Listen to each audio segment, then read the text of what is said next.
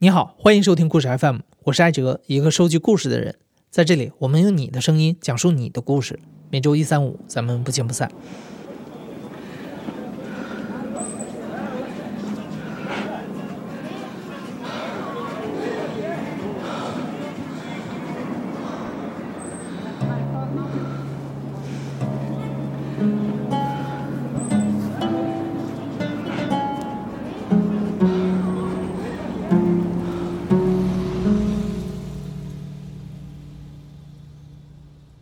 刚刚听到的是独立摄影师某某穿着罩袍走在阿富汗街头的时候录下的一段声音。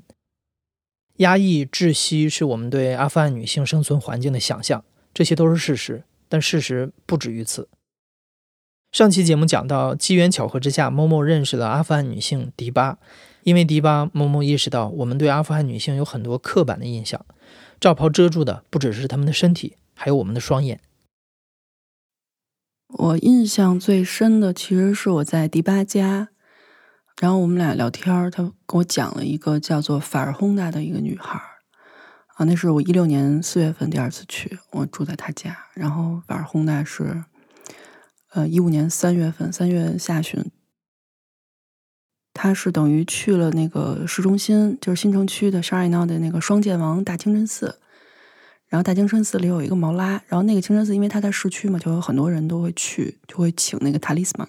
塔利斯曼就是一种三角形的许愿符啊，就是比如说有些人就有所求、有所愿，他就会找去清真寺，然后去跟毛拉花钱去买这个许愿符。但其实很多情况，其实这种许愿符是不应该收钱的。然后法尔轰呢是一个非常虔诚的一个穆斯林。然后他就拿手里拿着一堆他收上来就跟别人要过来的那个塔利斯曼，他说：“你为什么用这个去骗钱？说你所作所为是跟教义是不符的。”这个女孩也是当时做了一些的调查，就他们发现，因为就网上可以搜到的是毛拉是卖避孕套、卖伟哥。这是你网上就 BBC 什么的新闻都可以搜到的。然后这个女孩深入调查以后，她发现她不光去卖伟哥、卖避孕套，她还去拉皮条。她就很愤怒，她就觉得你不是一个真正的穆斯林，你完全就是在打着宗教的幌子，你再去骗钱，你再去为自己谋取私利。然后毛拉就恼羞成怒，当时就他气的就冲出去，就在大街上喊：“这个女人烧了可兰经，来人啊，来人！啊！她烧了可兰经。”然后阿富汗是这样，就阿富汗因为常年的战争，阿富汗有百分之六十的失业率，非常非常高。然后因为战争，然后很多人没有得到该有的教育，所以当他们听到就有一个女人把古兰经烧了以后，他们本身就因为失业也好，因为没有得到足够的教育也好，再加上他们本身就可能就是很偏激的人，就有一部分人就凑到了一起，很愤怒，等于烧可兰经这件事儿是给了他们愤怒一个出口。他们就过去，就当时参加这个，就是对法尔轰炸的虐待的，大概是，就是大街上可能围观的有几千人，但其实真正参与到里边的，下手最狠的好像是几十个人。然后他们往法尔轰炸身上扔石头，然后用那个砖头打他，然后很多人是没有见过女人的乳房的，他们就把她的衣服扒开，把她的头巾扒开。你说，如果你是一个真正穆斯林，你会去做这样的事儿吗？你不会的。所以你不要去拿宗教去去说这件事儿，不要去拿宗教去做幌子了。你的人性本来就是恶的。然后甚至还有人去找了一辆车，然后从他身上压过去。最后，法尔洪纳已经就是他已经失去身体的反应了，他已经没有反应了，但他还活着。他是活着的时候，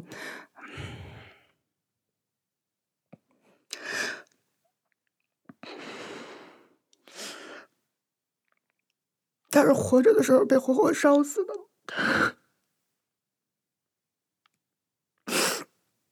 迪巴他们也是后来才知道的，就发生了这件事儿，可能是当天晚上。我是女人，所以我真的听完特别难受。后来警察经过调查，就说没有发现，在那个 shrine，就是那个双剑王清真寺里，发现任何焚烧过《古兰经》的痕迹。他们也找到了毛拉，在毛拉的房间里找到了避孕套和伟哥。然后，二零一五年三月二十二号，迪拜还有就是喀布尔很多女性，她们就会在那个法尔洪纳的下葬仪式上，他们去给法尔洪纳抬棺，因为在穆斯林国家，女性是不准碰棺木，然后也是不准进入陵园的，在绝大部分穆斯林国家。然后这也是阿富汗我知道的第一次女性抬棺。当时大概参加这个抬棺活动的有一百五十多名女性，然后还有很多人是自发的前去，但是没有就是在棺木中间。然后甚至还有很多就案犯的男人，他们自发的，就是拉着手。保护这些就是抬着棺木的女性，然后迪巴就说：“说我们嗯，不不会让一个男人去碰法尔洪达的棺材。”他说：“因为在这件事发生的时候，可能参与对法尔洪达袭击的就是那么二三十个人，但是现场有几千人在看，为什么没有一个人站出来？”就看着他被活活打死吗？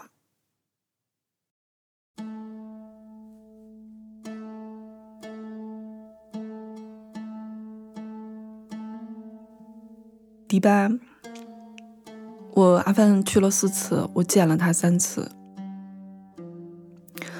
我第一次去的时候，他整个人是发光的，因为他那时候也对阿凡充满了热情，他做了很多关于阿凡女性的一些作品。其实国际上也是有一些非常好的反响，但是我一六年再去的时候，包括一六年第一次、第二次的时候，我觉得就他给我的感觉就是他不想再在这个国家待着，他是对这个国家是失望的，因为他一直生活在那儿，他不像我，他我有选择的权利，我是因为想去做阿富汗女性的事情我才去，迪巴更更是无可奈何，因为他是阿富汗人。所以他必须在那儿待，一直待。他从一三年到一六年三年，他不间断的努力。但是这个国家，他是失望的。可能你往前走了两步，然后马上又会退一步。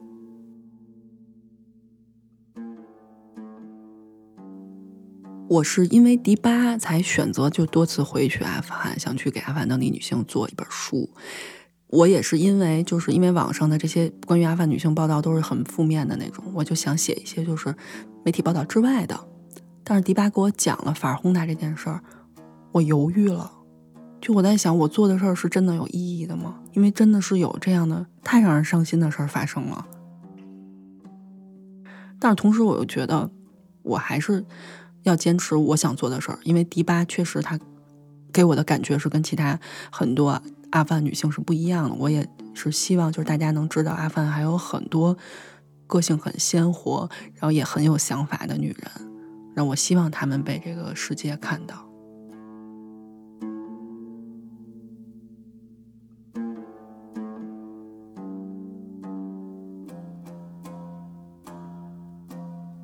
我这人随缘，我只认识迪巴，然后迪巴给我介绍了几个人，我觉得跟他的就是类型太像了。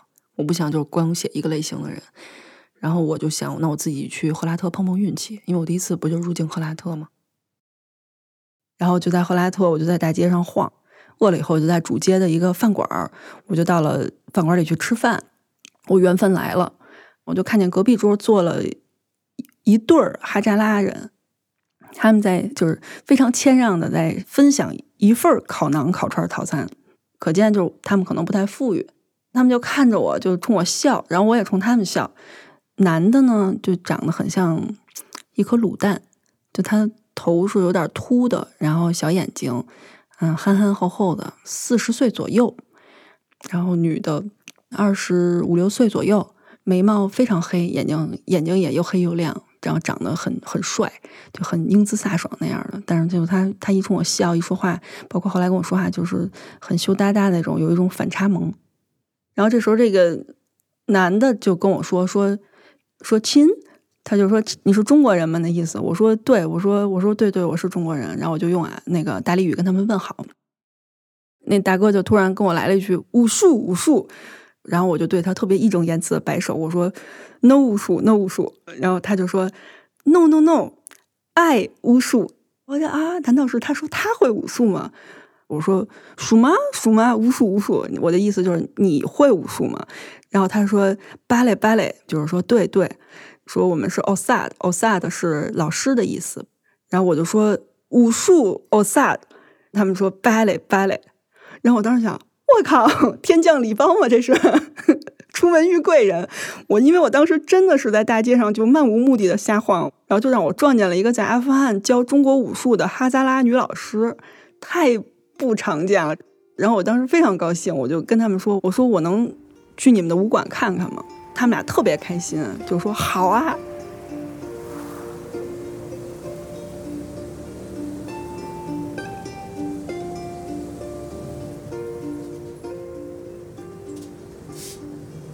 这个男男的哈扎拉武术老师，他叫沙里夫，然后二十多岁这个女孩叫做卡瓦利，他们就有一辆嗯那种就是二手六七手的这种丰田的小破车，开了大概有十公里，给我拉到了一个叫吉布里镇的一个一个地方。沙里夫的武馆呢，等于是在镇郊的一个废弃的一个厂房里。进到武馆以后，是一个很破的一个布帘，上面很多洞，然后撩开布帘以后，里边就齐刷刷的站了有。四排人，就是武术学生，长全是哈扎拉人脸盘子，就他们都穿着那种，就是练武术的那种，就黑色的绸子衣服，还有胸前的金龙，就看着特别像那个广东武狮队的。然后我就还没反应过来呢，他们就一起鞠躬，给我一九十度鞠躬，鞠躬起来以后，双手冲我抱拳，然后跟我说：“请多指教。”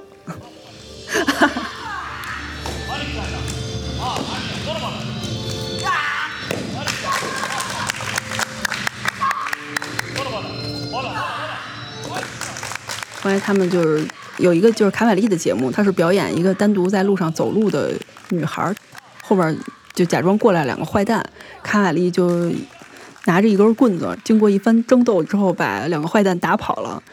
他动作相当标准，然后也非常认真，然后打起拳来就是气势十足，大家表情都特别认真。然后那种震撼其实是很大的，我当时特别感动，因为武馆那个厂房是一个非常破的厂房，它的墙就是夯土墙，然后用稻草抹平，然后也其实并没有抹平，有好多稻草都滋出来。顶部是有很多那个就是玻璃窗，但是玻璃已经碎了，地上铺的破破烂烂的垫子，就是其实条件是很差的，但那些人就他们精气神很足，我当时就特别感动。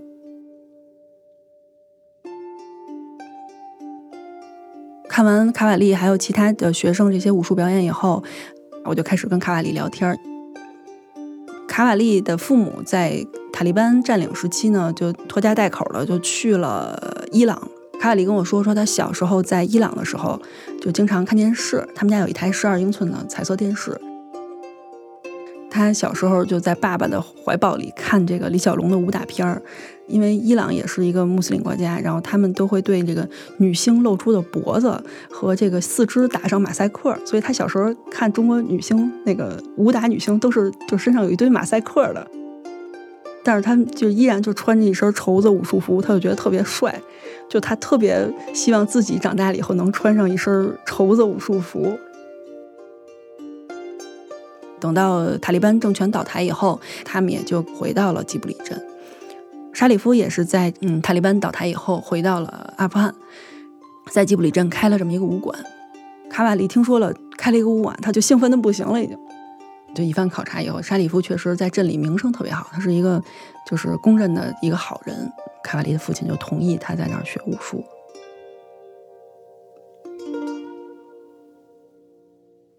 卡瓦利是。沙里夫老师的第一个女学生，因为她是一个呃穆斯林女孩嘛，她打拳的时候，她也要穿着高领的那个内衬，头发呢也是戴了一个帽子，然后外边过了一个头巾，把头发包的严严实实的，没有给那些保守的人挑错任何机会。卡瓦里学了一两年以后，有一天沙里夫就跟卡瓦利就说说，你看这样说，因为现在女学生也越来越多了，我毕竟是一男老师，我。可以给你开点薪水，然后你过来当给我当武术老师。卡瓦利呢就说说这事儿，我得回去跟父母商量一下。他就回家了。然后因为他爸爸不是有两个老婆吗？然后基本上一周有六七六五六天都会在二老婆那儿，只会有一天回来吃个饭。卡瓦利就等到了他爸爸呃回家的那天，然后吃完饭，他把碗都收拾干净了，他就坐地上，他就说说爸，说那个我想跟你商量个事儿。我的老师现在想让我去武馆做武术老师，说您看怎么样？他爸就说：“说你学武术我都同意了，你现在又要去做武术老师，说那谁会娶一个武术老师？”卡瓦利就看着他爸，然后非常坚定的就跟他爸说：“说说爸爸，撑住小鸟的不是它脚下脆弱的树枝，而是它随时能展开的翅膀。婚姻对我来说就是那根脆弱的树枝。我喜欢的武术，我追求的事业才是我的翅膀。”看到自己女儿那么坚定的去表达她的态度的时候，他爸也是就一瞬间是愣住了。过了一会儿，他爸就说：“说那好吧，卡瓦利就成为了一个武术老师。”我当时听完还是很震撼的。我没有想到，就是一个小镇上的女孩会有会敢去这么去跟父母对抗也好，虽然是一种很温和的方式，但起码她很勇敢的表达了自己的那种想法。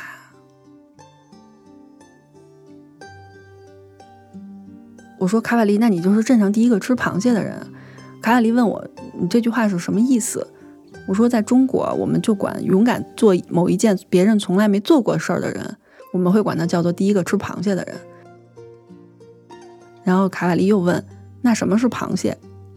我就给他画了一个，我说：“你看，就是八个腿，然后这儿是硬的，然后有两个小眼睛凸出来，可以这么着横着爬爬。”然后卡瓦利听完，他就身子赶紧就往另外一个方向躲，他就觉得这东西很恐怖，然后他就摇头，他说不明白为什么默默要把我比喻成这种可怕的东西。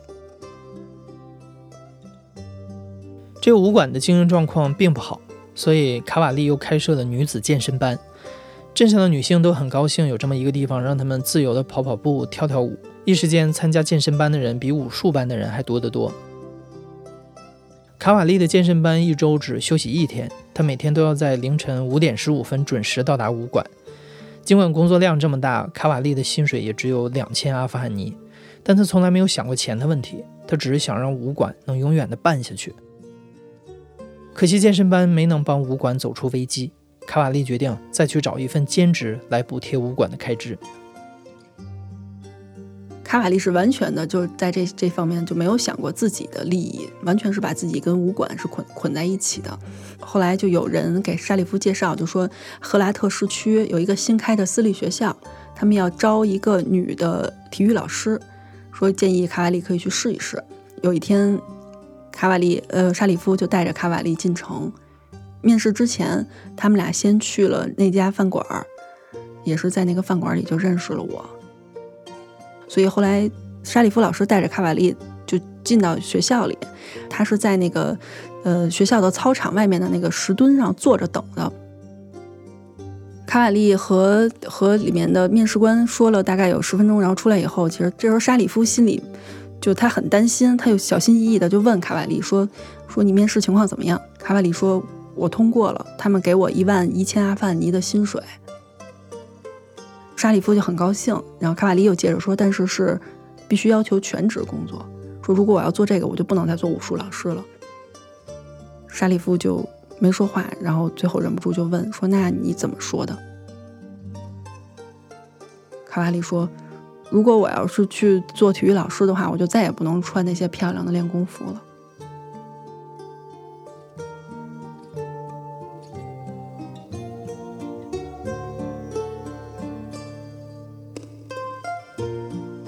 上天送给默默的礼物不只有卡瓦利，还有一个在武馆学太极的女孩热扎伊。热扎伊长得白白净净，很像 Twins 组合里面的阿娇。她是一个大学生，英语非常好。默默在吉布里镇待了二十二天，热扎伊每天都陪着她，帮她做一些翻译。慢慢的，默默发现热扎伊也是一个很打动她的女孩。热扎伊这个人，她其实她是生在伊朗的。呃，热扎伊的父母也是在阿富汗这几十年战乱的时候逃到了伊朗。在伊朗的时候呢，就是很多阿富汗人是住在难民区的。但是热扎伊的父母他们在当地有很很久以前就搬到伊朗的亲人，他们是住在伊朗人的聚集区，所以热扎伊从小他都不知道自己是阿富汗人。在他呃大概是十岁呃生日之前。他在外面跟那些小伙小伙伴玩，然后有人就跟他推搡，就推搡急了，然后就拿石块打他，然后就说：“你臭阿富汗人，你滚回阿富汗去。”然后热扎伊就很生气的就说：“说你才臭阿富汗人，你全家都是臭阿富汗人。”然后他就哭着就跑回家，他觉得很委屈，就跑回家抱着他爸就哭了。然后他爸爸就跟他说：“说他们说的没有错，说我们就是阿富汗人啊。”热扎伊就觉得，就自从他知道自己是阿富汗人以后，他就觉得他不想在伊朗待着了，他就很想回阿富汗去看一看。他爸爸也是一个就是对阿富汗有很深感情的人，所以后来塔利班下台以后，他爸爸和他妈妈带着他就回到了阿富汗。我在采访完卡瓦利之后呢，我就和热扎伊一起回到了他的家。在采访卡瓦利的过程中，我就发现热扎伊其实她也是一个很打动我的女孩。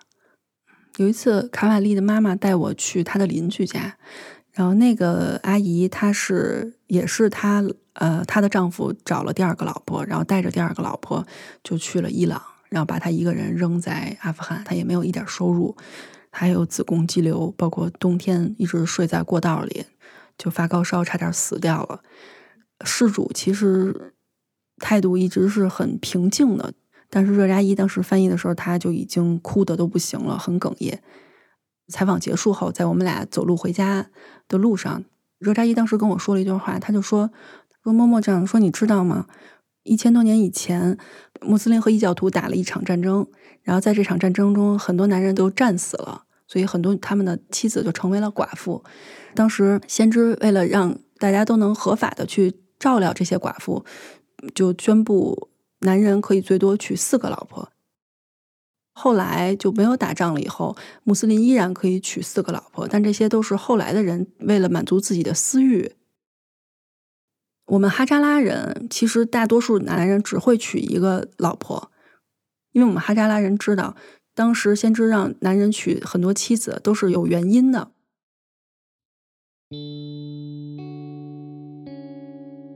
热扎伊她是一个很有想法的一个女孩，一方面他会不断的去说阿富汗这儿不好那儿不好，但是同时他很爱他的国家，包括他说他想去攒钱去买护照，出国去再去学兽医，因为热扎伊他的老家是在赫尔曼德省，他说但是因为太穷了，所以那些兽医他们都不愿意来赫尔曼德，他们都在大城市，所以我学成了以后，我可以回赫尔曼德省去照顾那些动物。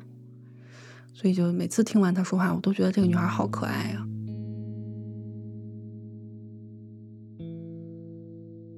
我后来搬到热扎伊家以后，嗯，热扎伊又带我又去了几个地方，去那些他认为更需要帮助的家庭，比如说那个我跟他去过吉布里镇一个镇郊的全是聋哑人的家庭，他也带我去过红十字会，给镇上一个车祸失去双腿的小孩申请轮椅。啊，就各种这样的事儿都有。我印象最深的一件事儿是他带我去游行，因为一般就是阿富汗之外的人都会认为，就阿富汗女人都是穿着罩袍、逆来顺受这样，所以我也是，就即使我那时候已经是第二次去阿富汗，我都没有想过会亲身能有机会经历就是女人参与的游行。嗯，那天是我们是早晨五六点的时候起床，搭了一辆每个月固定送他们去上课的那么一个三蹦子。后来到了那个游行附近的时候，那个车就把我们放在了警察就戒严的地方，就不让车子通行的地方。我就问热扎伊，我说：“那车上这些女孩都是跟我们一块儿去的吗？”他说：“他们不去，因为都是大学生嘛，他们都能听得懂英文。”然后有一个大学生就耸了耸肩，就说。我觉得还是学习对我更重要。然后热扎伊就说说，如果大家都不去为我们的民族和国家发声的话，说那我学兽医还有什么用？然后那女孩就又耸了耸肩，说我学的是法律，又不是兽医。然后热扎伊就没说话。然后我们下了车以后。游行的队伍就来了，他们是以方阵来游行的。先是就是怎么说是社会人员，然后嗯是赫拉特大学的两支队伍。第一个队伍是男生，然后呢我们等男生过去了以后，我们就加入到女生的队伍里。当时是因为什么呢？就亚洲开发银行要做一条输电路线，从中亚那边过来，然后途经阿富汗一直到巴基斯坦。这条输电线路呢，原来是本来是要经过巴米扬和哈扎拉贾特地区，后来因为成本的原因，就把输电线路从哈扎拉人的聚集区改到了更为经济实惠的萨楞雅口。但是哈扎拉人呢，就觉得，因为一直都是在被歧视，哈扎拉人其实就是还是一个比较悲情的一个民族。其实这条供电线路并不会经过赫拉特，但是大家都身为哈扎拉人，所以就他们就一起为哈扎拉人发声。所以当时就是整个游行的口号就是要平等，要各民族平等，这样的全是这样的。有一些你可以就可以看到游行中的百态。若扎伊他在参与游行的时候，他完全是把自己沉浸在那种情绪里了。有时候他喊的激动的时候，他会哭；也有的人呢，就是面无表情，然后甚至还有人就一边走一边笑。那些看热闹的人看着我拿着相机呢，还会就对我比一个耶的手势，让我给他们照合影。为了保证游行，然后每个路口呢都会有一个皮卡，然后上面有一列有一列机关枪，还有两个到三个的警察。因为是什么呢？就一直都说着，就哈扎拉人是主要就是这些反政府武装的主要的袭击目标。那次游行倒是没有任何死伤报告，就还是很幸运的。但是那次之后的一个月里。也是因为 TUTAP 书店线路的游行，就死掉了五个警察。热扎伊就跟我说：“说默默这样说，难道说现在这一切，我们阿富汗人现在经历的一切，都是因为贫穷吗？是贫穷才引起的战争吗？打仗是要花很多很多钱的，那又是谁在为这些战争付费呢？”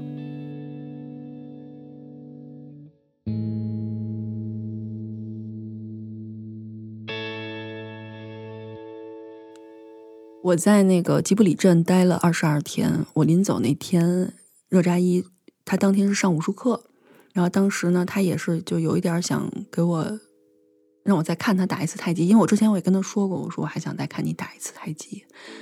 当时就他打太极，沙里夫老师给他配的歌是那个费翔的《故乡的云》，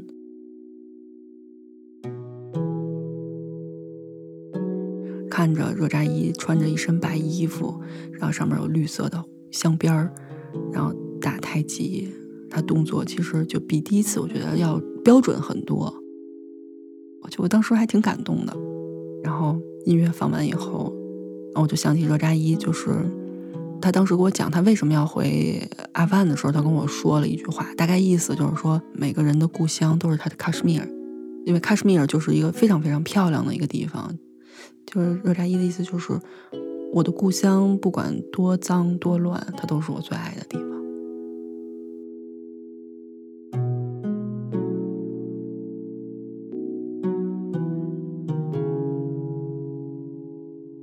为了卡瓦利、热扎伊和这个小镇上所有喜欢中国武术的人，默默募集了两万多块钱，给武馆买了新的装备，交清了欠下的房租。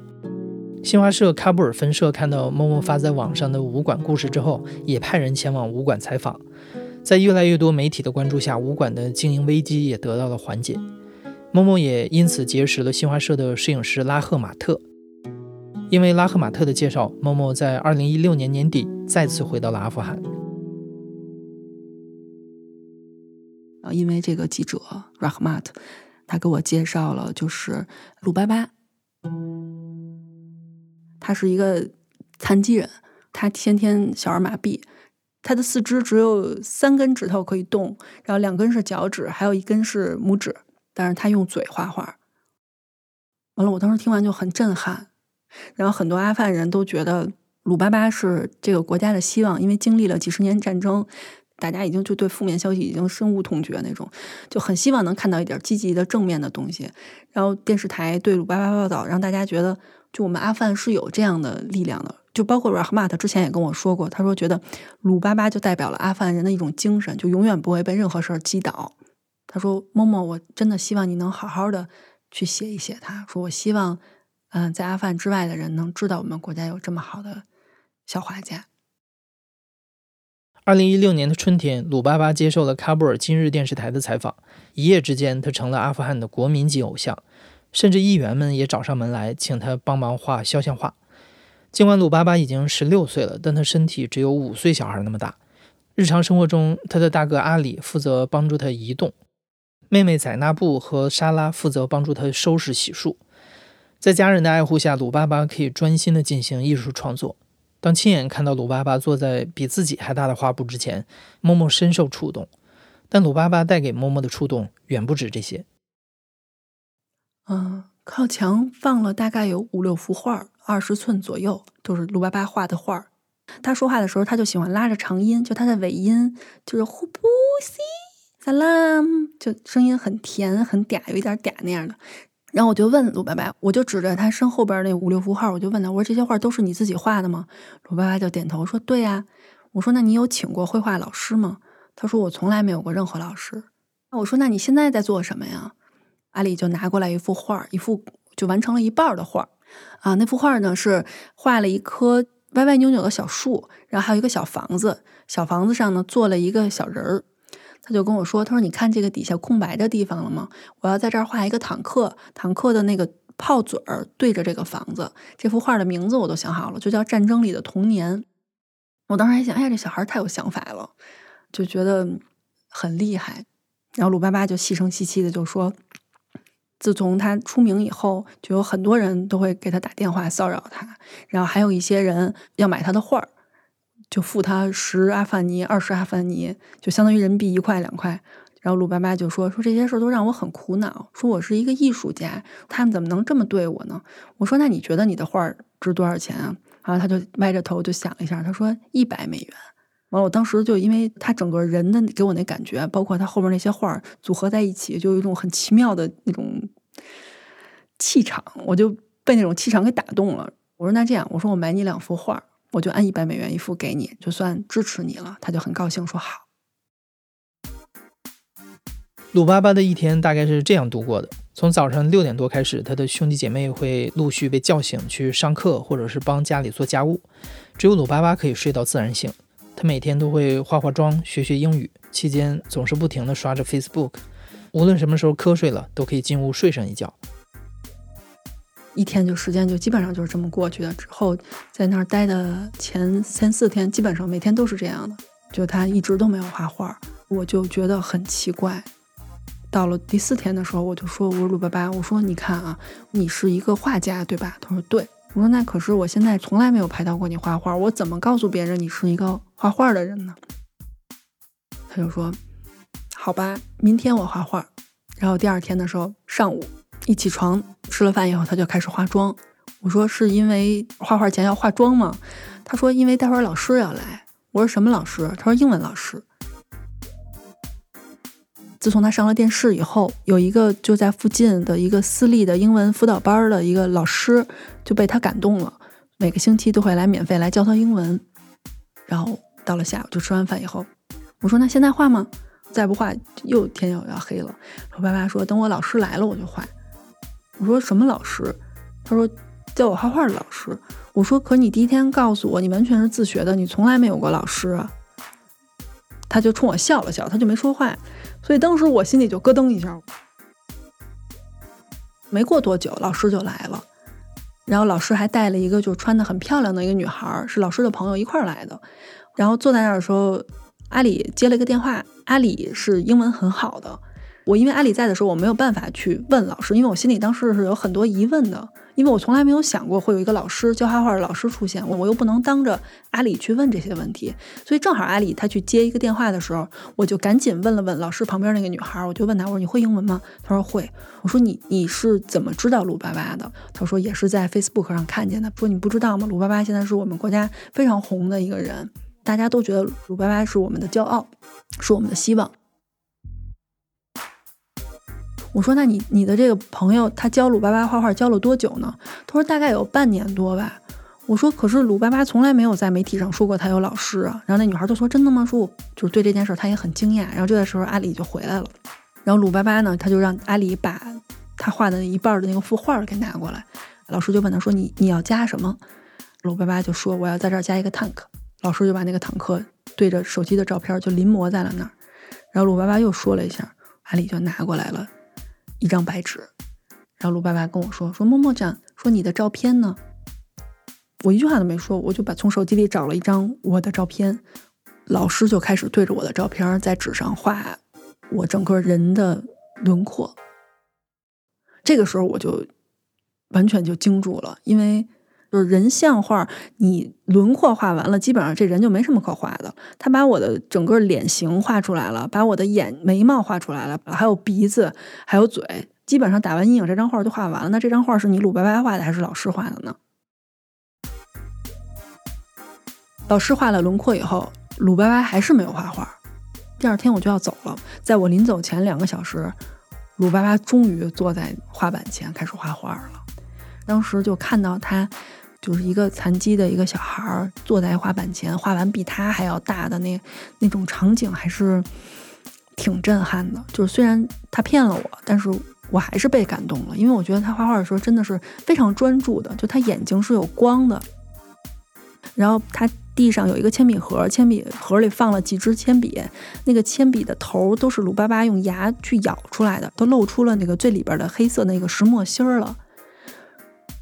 包括他给我的那张照片做晕染的时候，他是用嘴唇在上面就是做这个晕染的，然后他转头冲我一笑，嘴唇上就是好多那个石墨的那个灰嘛，就看着真是特别可爱。我当时就觉得心就软了，就觉得。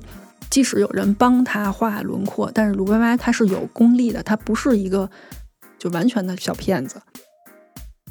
然后他就稍微离离远了一点儿，慢慢的点了点头，一看就是对自己对这幅画也很满意，他就把他哥叫过来了。他哥就跟我说说鲁巴巴说了，说他觉得感觉很好，他决定就是你朋友的那幅画，就是肖像临摹画，他要自己全程来，但是呢。你是他的朋友，他收你一百美元。你朋友那幅画，他说因为他全程都是自己来，他要收两百美元。我一下就很不高兴了，稍微平复了一下情绪，然后我就说：“我说你告诉鲁爸爸，我付两百美元买他两幅画，是把他当做一个 artist。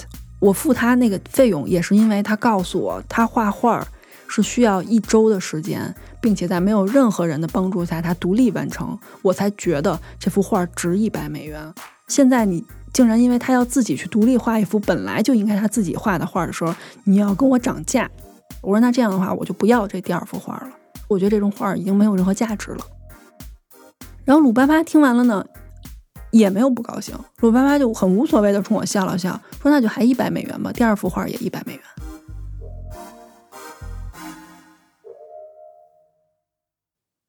其实跟鲁巴巴在一块儿还有一个小事儿，我也印象挺深的。就我每次去阿富汗，我都会背一个 PU 皮的一个很便宜的一个小包。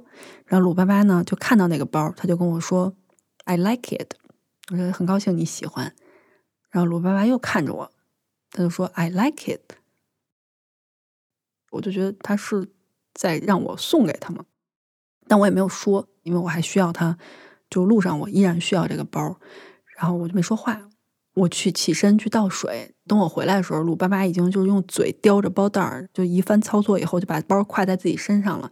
然后他就跟我说：“你看这个包在我身上多漂亮啊！I like it, I like it very much。”然后说完了呢，他就眼睛就直勾勾的看着我，他就等着我跟他说：“那就送给你好了。”我当时就觉得我是惊住了，因为在阿富汗我没想过会碰到这样的事儿，因为我。我一起生活过所有的家庭都不是这样的，就就很僵硬。我就说了一句 “I like it too”。鲁巴巴就看我这个反应，他就很失望，就很尴尬的就把身子从包里退出来。晚上的时候，我就跟他的妹妹在那吧，就一直照顾他那个妹妹，就说起来这个事儿。他妹妹就说：“说默默这样，首先对不起，但是鲁巴巴喜欢什么，我都会。”给他买的，明天我就去集市上给他买一个包。我说你真是对他无条件的好啊。在那不就说我爱他，我们家人都爱他，我可以把我的命都给他。我爸爸妈妈从小就跟我说，因为鲁巴巴身体不好，所以我们家所有人都要把鲁巴巴当成最重要的人。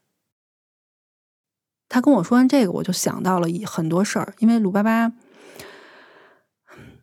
他当时的状态是什么呢？自从他有了名儿以后，他收到了各种各样的礼物。就在前几个月，喀布尔市政府办了一个活动，还请鲁巴巴过去，然后市政府的人就当着很多媒体的面送给了鲁巴巴两台电脑，甚至还有人送他钱，给他家装修房子。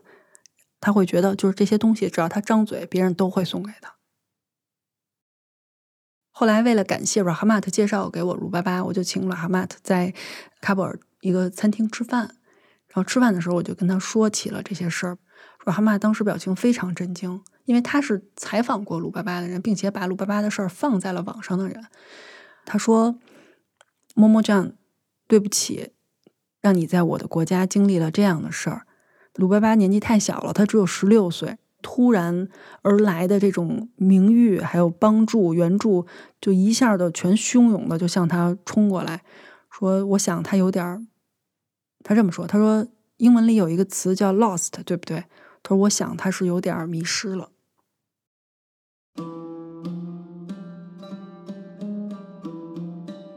后来，某某又遇到了瑞吉娜，瑞吉娜开办绣坊，把战争中几近失传的民族刺绣工艺保存了下来。还给四百多个女性提供了就业机会，让他们用自己的手艺养活了自己和孩子。如今，瑞吉娜已经成为了阿富汗的教育部部长。默默也遇到了古尔赞婶婶，这个古尔赞婶婶靠卖馕养家，养出了两个女儿。他们在山区开办了女性电台，用温和巧妙的方式为女性发声。见过这些女孩以后，跟她们真的生活在一起，住在一起，朝夕相处。我觉得，在这种艰难的状态下，人会表现出各种各样。像卡瓦利和热扎伊这两个小镇姑娘，在那么难的一个环境下，依然会为了自己的梦想去去努力。然后，同时也是在就是这样一个艰难的环境下，也催生了很多像鲁巴巴一样的人。阿富汗整个国家正是需要这么一个正面的一个偶像。正面的希望，然后鲁巴巴就出来了。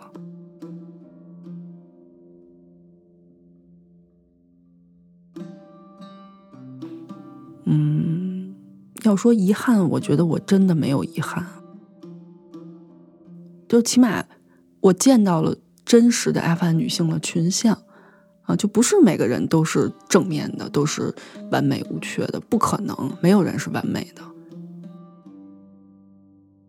所以这些年，从一三年开始，一个背包客的身份，一直到后来三次是以一个记录者的身份去阿富汗，然后也是跟这六个阿富汗女性姐姐、小妹妹还有大婶儿住在一起，见到了很多嗯媒体上见不到的东西，也是确实让我从心里对阿富汗和对阿富汗女性有一个更立体的认识。阿富汗女人有家庭暴力，有童婚。有小心翼翼的活着的那种，但也有一些不一样的，就像世界上任何一个地方一样。就阿富汗女人跟我们一样，没有更高尚，也没有更卑微。和平来的那一天，我希望大家都能有机会去看看阿富汗。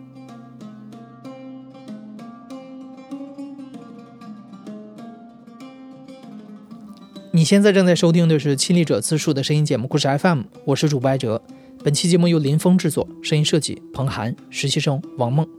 感谢你的收听，咱们下期再见。